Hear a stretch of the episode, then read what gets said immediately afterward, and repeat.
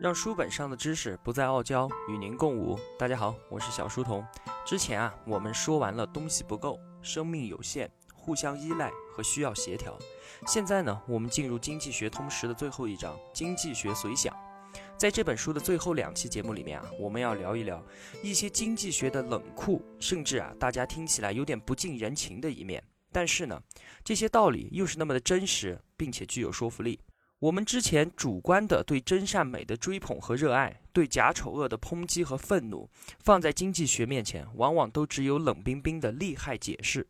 如果说之前我们认同的观点如同心灵鸡汤一样美味，一样暖心，那么经济学的观点就如同心灵硫酸一样，剥开皮肉，直达骨髓。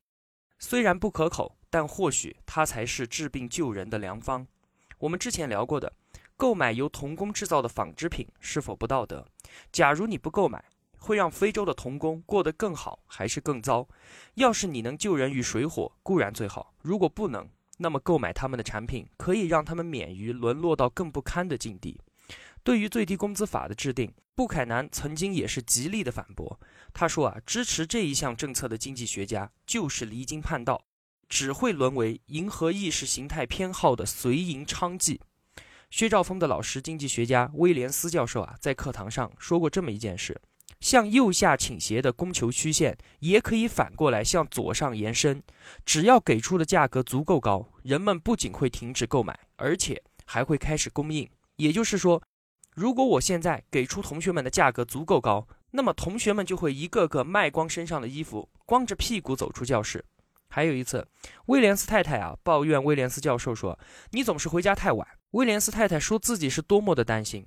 威廉斯教授啊给出的经济学回答是简单的这么一句话：“你这么担心我，是因为我给我自己买的保险还不够高。”通过这些啊，我们可以看到，经济学是研究事与愿违规律的科学。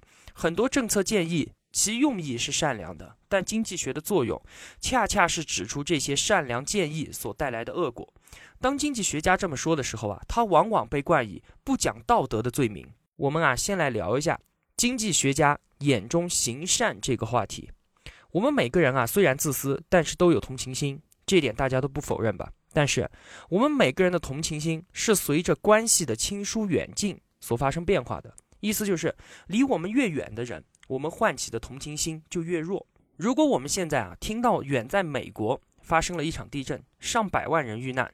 那我们啊，也许只会感慨一下世事的变化无常，生命的脆弱无助，然后转发几条相关事件的朋友圈信息，也就这样了。该上班上班，该上学上学，这样做啊，完全可以满足我们自己的同情心了。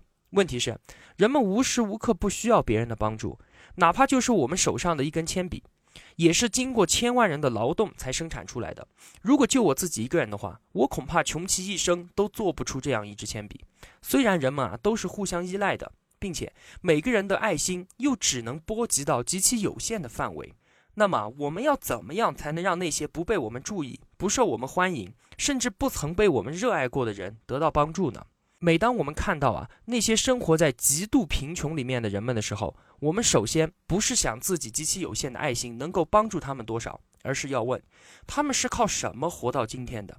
毫无疑问，他们之所以还能活着出现在我们的面前，基本上还是靠市场，还是靠那些为了牟利而向他们提供服务和商品的人或者是企业，而他们也得继续靠市场活下去。当然，也不是完全排斥行善。问题是行善要不要讲究效率？而如果要讲究效率，为什么行善的效率往往都不如商业呢？在过去的五十年里面啊，西方给予非洲的援助高达三点二万亿美元，却未能给每个儿童十二美分，让他们中的一半人免于因为疟疾死亡；未能给产妇三美元，让五百万婴儿免于夭折；未能给贫穷家庭三美元购买蚊帐。而世界的另一边。在二零零五年七月十六日，却能把九百万册的《哈利波特》图书送到读者手上。书店即使出现缺货，也能急速的补上，而整个过程无需政府的干预。国家社会一方面啊，演化出了高度有效的系统来为富人的娱乐服务，而另一方面却无法给濒临死亡的儿童十二美分。对比之下，真是令人心痛。行善要讲究效率。用有限的时间、金钱、资源，最大的满足我们的同情心，这个就是效率的标准。漫无目的的发钱啊，是疯子所为。既然如此，为什么行善的效率会如此的触目惊心呢？薛兆丰啊，认为有以下四点：第一，行善啊，往往缺乏反馈机制。在商业社会里面啊，对的决策得到奖励，错的决策自然引来惩罚。而行善只注重付出，不仅不在乎反应，并且啊，往往没有办法得到反应。接受慈善的人只能许以赞美，而不能以钞票准确地为行善人的行为做出评判。在这种缺失的反馈机制下，行善往往是达不到行善者的预期的。第二，行善过程啊存在严重的委托代理问题，捐赠者通常都不是行善者，前者是委托人，后者是代理人。前者是花自己的钱替别人办事，后者是花别人的钱替别人办事，这两者能一样吗？之间啊存在巨大的效率区别。举个例子。很多公司部门的工作人员啊，在年底都会发生突击花上级拨下来接待费和工会费的事情。为了保证部门第二年的预算，所以啊，部门很少关心这些钱带来的真实效率，仅仅就是赶紧花完了了事就行了。第三，当地政府的管制，许多贫困地区啊，之所以贫困，是因为政府管制机制存在严重的问题。钱到了这些本身是贫困始作俑者的政府的手里，那就是肉包子打狗啊。第四，永久的和官办的慈善体系会自动的制造贫困，人是会对政策和制度做适应的。只要慈善体系对穷人给予无条件的帮助，那就只会引来越来越多的人自愿的变成接受捐助的穷人。所以啊，行善提高效率比商业还要困难。薛兆丰给出的解决之道依然是依靠市场，让捐助者和行善者以民间的自愿的方式结合，以互相竞争的方式来提高行善的效率。作为个人，为了满足同情心，需要行善，也一定存在慈善。那作为一个企业，是不是就应该行善呢？啊，有人说废话，那当然了。你企业赚的钱可都是我们老百姓的钱啊！你赚了这么多的钱，难道不应该负担起一些社会责任吗？作为一个企业，你就不应该是以赚钱为目的的，就是应该以肩负社会责任为目的的。哼，这个观点我听了都不同意，更不用说薛教授了。前段时间啊，天津发生了爆炸案。无数的网友跑到马云的微博下面，逼着马云爸爸捐钱。这些评论说啊，你买个房子都一百三十万一平，为什么你不捐钱？你小气鬼，不要脸吗？有的说，马云，你身为中国首富，天津都出事儿了，你的钱呢？阿里巴巴不要脸，马云，你还是中国人吗？对于这个事情啊，就不得不说几句了。如果只有几个人跑到马云的微博下面去，因为捐款的事情谩骂，我觉得还算正常。树大必有枯枝，人多必有白痴嘛。但是啊，我们看到的是成千上万的人在那里啊伸张所谓的正义的时候，我就觉得这个事情太他妈可怕了。从公平的角度来看，马云的钱都是通过自己的智慧和努力合法赚来的，他对自己的财产拥有绝对的处置权，人家捐不捐关你毛事啊？你有权利说三道四吗？捐款。是对遇难同胞有好处，但是对马云公平吗？不能因为同胞遇难了就允许他们出来趁火打劫吧？世界上啊，随时随地都有遭遇不幸的人，那是不是所有不幸的人都可以义正言辞的去找马云要钱呢？你要捐你捐啊，搞得好像是你逼着马云捐了一百万，这一百万就是从你腰包里面掏出来的一样啊！呸！啊，随便说了两句啊。回到书本，话说啊，二零零三年的时候，张军教授写了一篇文章，《企业家为什么有钱》。里面的观点很有趣，但是啊，薛兆丰并不完全同意他的观点，并提出了自己的意见。两派意见相对，很有意思。我们来看看，张军说啊，根据他对现代西方经济史的观察，得出一个大胆的结论，说啊，大多数成功的企业家其实并不是因为追求金钱而创办自己的企业，几乎没有因为追求金钱和个人财富而能够成功做大做强自己企业的例子。这个观点啊，我觉得还是蛮有道理的，并且啊，听起来也符合绝大多数人的价值观。而薛兆丰认为，一个企业是不是因为追求金钱才创办的这个事情啊，谁能说得清楚？天晓得。但是呢，作为一个经济学家来说，能观察到的有且只有两点：第一，企业家必须造福他人，造福他人才能挣钱；第二，企业家必须挣钱，挣钱才能生存。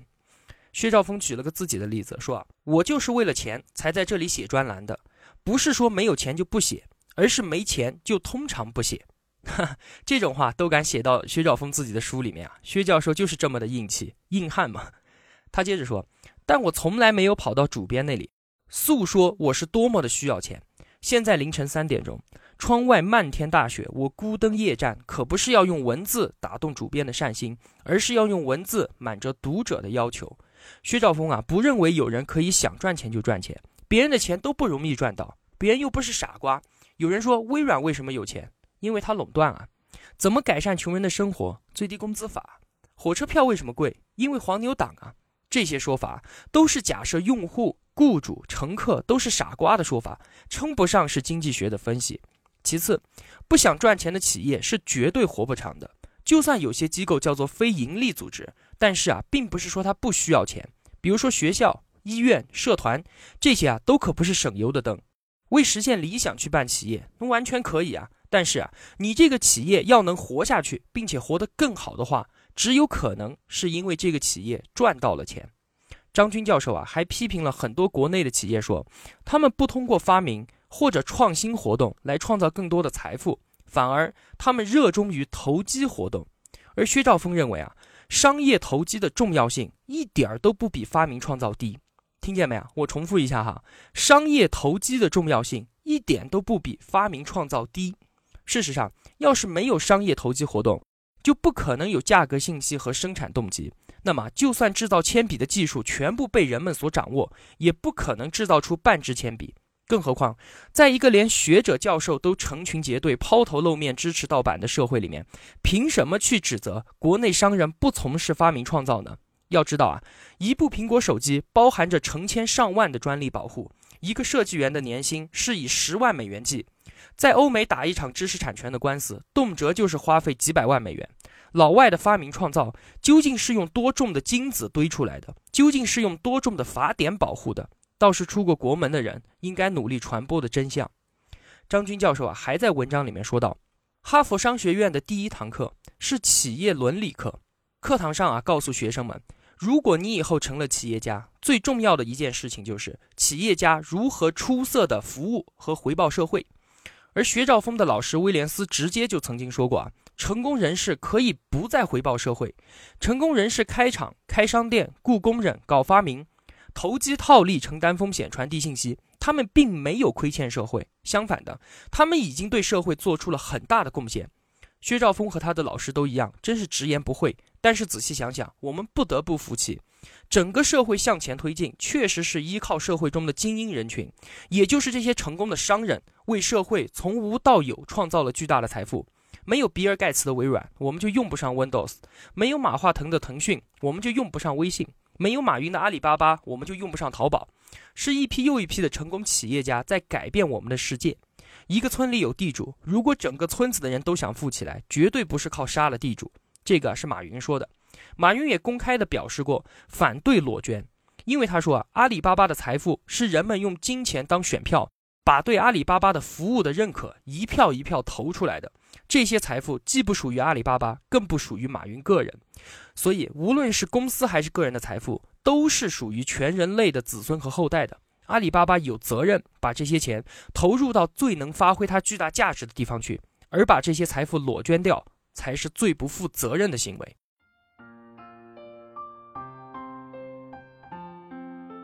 小书童不才，在您面前献丑，只愿与您结伴而行。让求知的路上不再孤单。以上仅为学习所得，与您分享。如有偏误，还请斧正。小书童在此叩首。如果同学们觉得我的解读有帮助的话，还希望您能打赏一些。小书童感激一路陪伴的是这样慷慨的你。我的音频节目和读书笔记的首发平台是小书童微信公众号。您愿意与我们结伴而行的话，请打开微信，搜索“小书童”三个字，小是知晓的小。也欢迎您到 QQ 群里面和我们互相交流，一样的搜索“小书童”就好了。我们在这里期待与您美好的相遇。好了，让书本上的知识不再傲娇，与您共舞。小书童与您不见不散。